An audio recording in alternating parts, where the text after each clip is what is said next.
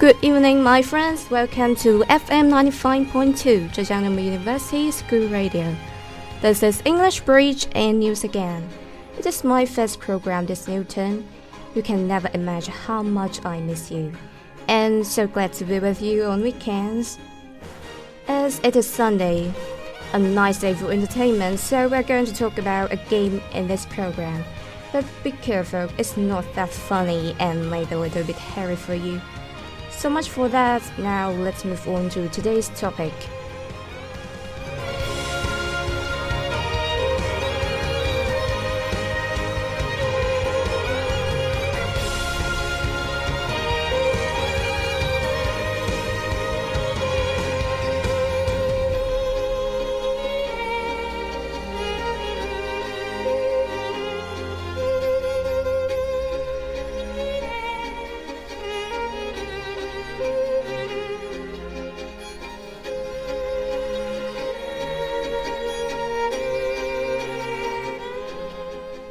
Today's English bridge takes you to Russia. It may be a nice place to travel, however, some of our peers in Russia were in their black period of their whole lifetime. The topic today is a game originated from Russia called the Blue Whale. Of course, there's nothing to do with the animal blue whale, neither with the ocean. To know more about the so called game, we need to look back to some news reports about suicide.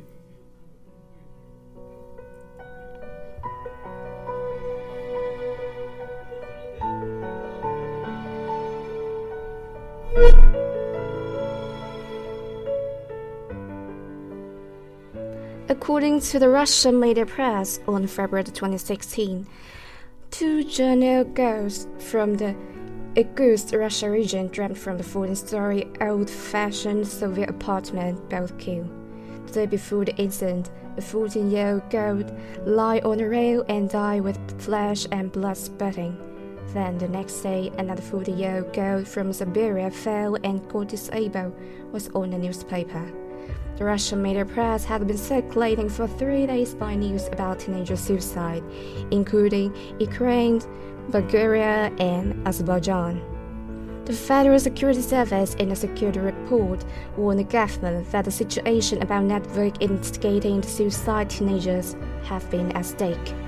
According to statistics, from November 2015 to October 2016, in less than a year, there were at least 130 cases of adolescent bizarre suicide cases in former Soviet Union.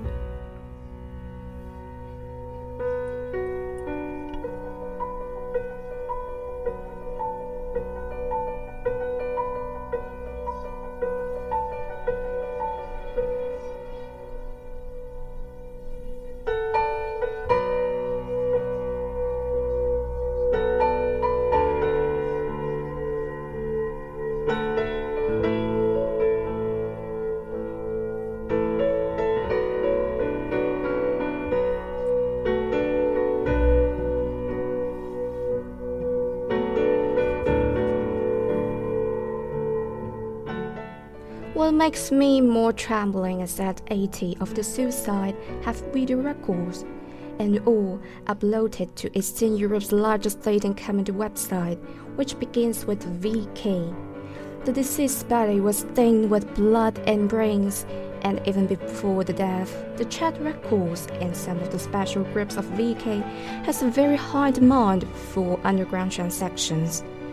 But how can this relate to the blue whale? Don't worry, you're almost there. The relation between suicide and the game Blue Whale was finally exposed by the police. Two years ago, the 70 year old girl from Moscow, called Richard Pelenkova, posted self timer on VK before deciding to end her young life in an unusually tragic way, indicating that we would not comfort her and after a few seconds, she decided lying in the train and was galloped over the tracks. All the scenes in the video were far apart, which increased the difficulty of figuring out the reason of her death. The deceased had a happy family. The police could not find any suicide motivation at first. Fortunately, the police found a high relationship through in-depth user network behavior survey. Regardless of the VK accounts used by the user of Instagram and Facebook, our clues are pointing to a symbol of the group together totem, blue whale.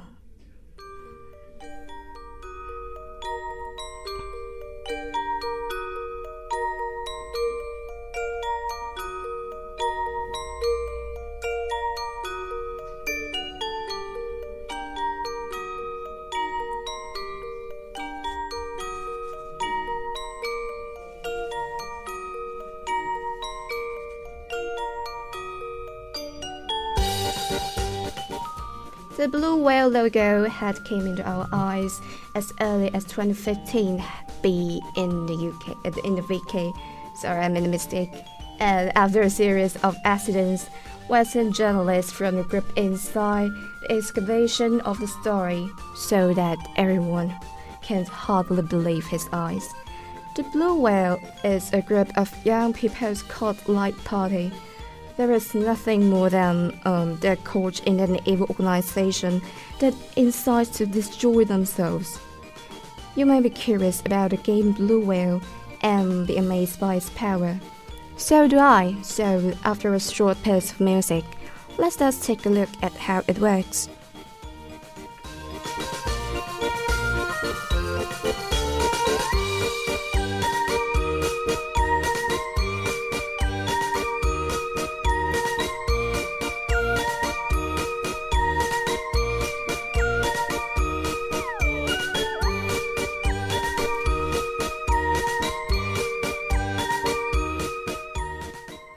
The mode to participate in a game is to apply for join a squad. Each group has a guardian who delivers issue instruction to all suicide group members. Players are assigned a new task every day, and once you enter the piece, the guardian will ask you to fill in all the personal information, including parents' information and home address. Most of the first day of the task received is to satisfy their name on their arms with knives. The guardian instigated you to destroy self-will through such task, and it is first up to let you um, throw away and throw yourself. Participants need to go through 50 days of trial. All members need to follow the instructions to complete the task um, from taking pictures of their private organs to the pictures about wrist bleeding.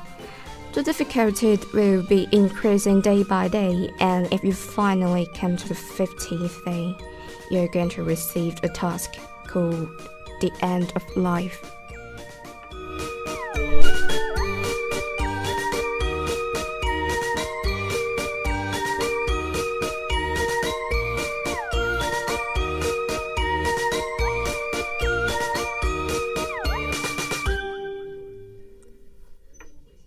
As far as I'm concerned, the hardest part of the game is to make a balance between loneliness, fear, and love to their families. For on the first day, all the participants are required to not disclose any information about the Blue Whale game in any case. After completing the task, you need to upload a photo to the Guardian. If you want to go back before finish the final task, death may happen in your family. The, organizers are holding the familiar language and culture of the young people, continuing to encourage drug abuse and deny social inclusion. They keep telling the girls that they are too fat to be loved and all men are piece of shit in their eyes. They do everything to create a hopeless and cold world for the participants and encourage them to end their lives by themselves. They also take advantage of the fact that many young people are suffering the hard times, for they cannot integrate identity and sense of belonging to the cognitive fragility and social solidification of the human mind, manipulating the power of others' desire in order to fulfill their desire to manipulate others. The founders of Blue Whale Organization control more than a dozen discussion groups, In each group, they use the group label, including Deep Sea Whale Group, um, F58, I don't know what is it exactly, um, Quiet Room, and 4:20 a.m. Wake Me, and so on. Just take the 4:20 a.m. Wake Me Up for example. There were 250,000 subscribers in the group before it was banned. From St. Petersburg to Kiev and Plain, the whole world network social game watchers have spread throughout Russia and Central Asia. The track of the Russian Public Network Technology Center shows that only one day on January 20 this year, 4,000 users continue to use the other Blue Whale related label to build groups on VK.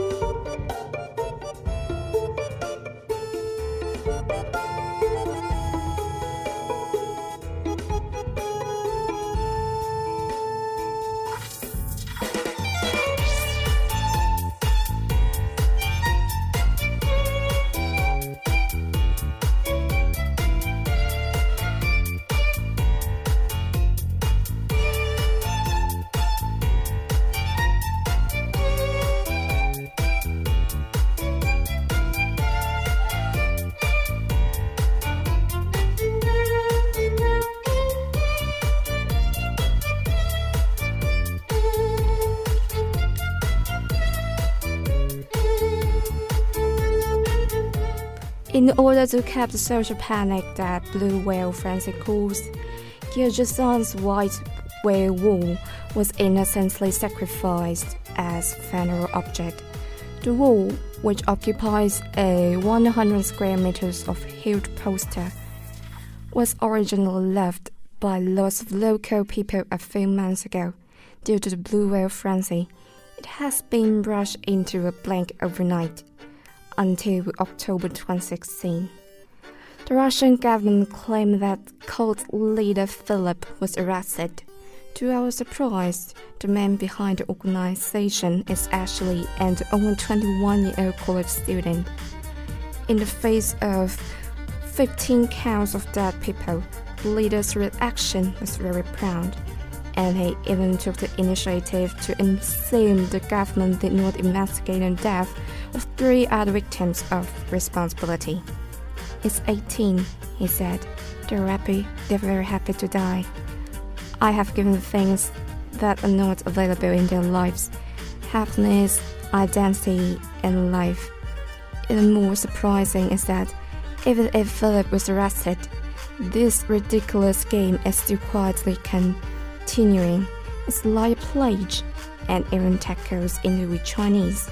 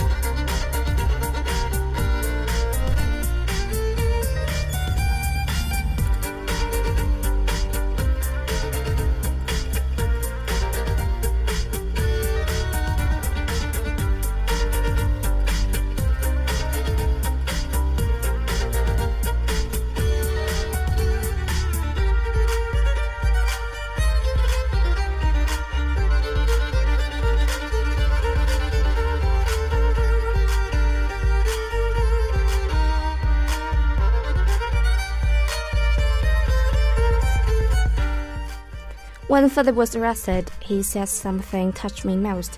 He asked the police, Do you really think that I can control a person's life and death just through a network cable? Of course, the answer is not. And that's what hurts me most. So, why do they choose to die in such intense way? The reasons vary. Mm, some pretend to be cool and brave. someone show their attitude to the world, or someone was just out of curious for they were too lonely and wanted to find something exciting. All the reasons referred to the point that teenagers are not that happy and healthy, both physically and mentally, as they were thought to be. Mm, the leaders are not the ones to be blamed, they just enlarge their inner pain purposely, I think. And as a 21 year old college student, he may also be in a loss. Of course, being addicted to manipulating others' life is also a loss. Um, unfortunately, he showed it in an extreme way. The key point is that the final choices were all made by the deceased. Maybe they regretted of taking part in the games gradually, but the fact that they decided to play the game at first reflects their pain and loss.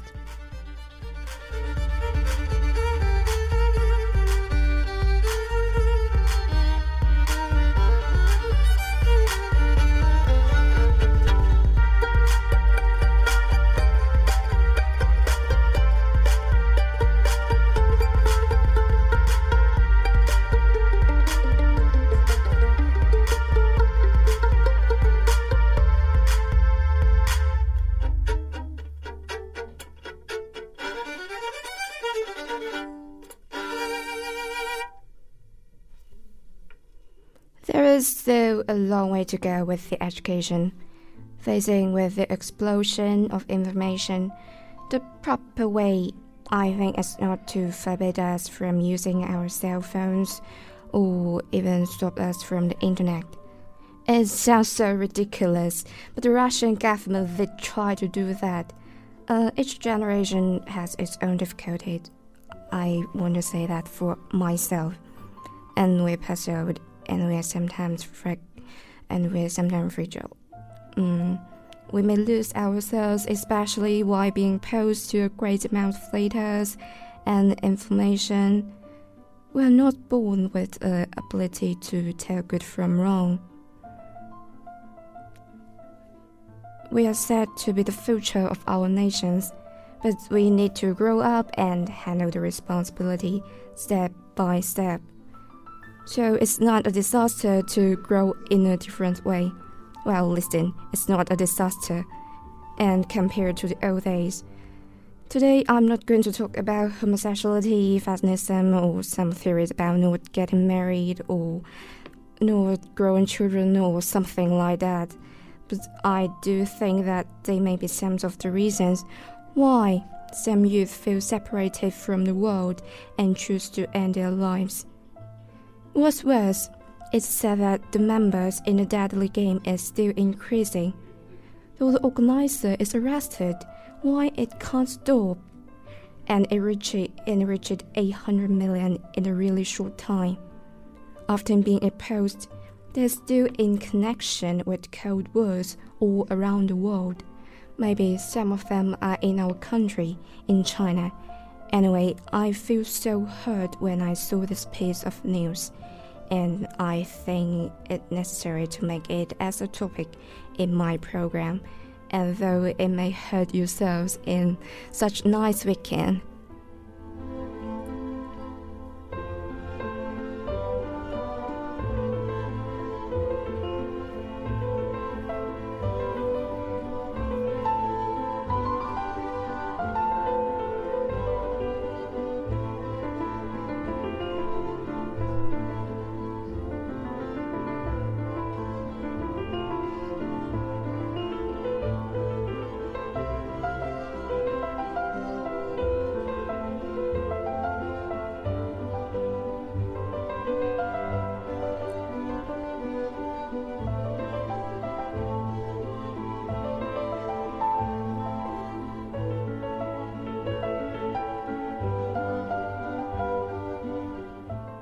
It's such a pity that we have to say goodbye now. And this is News with You. Wish you a beautiful night, though it's raining outside. And see you next time. Bye.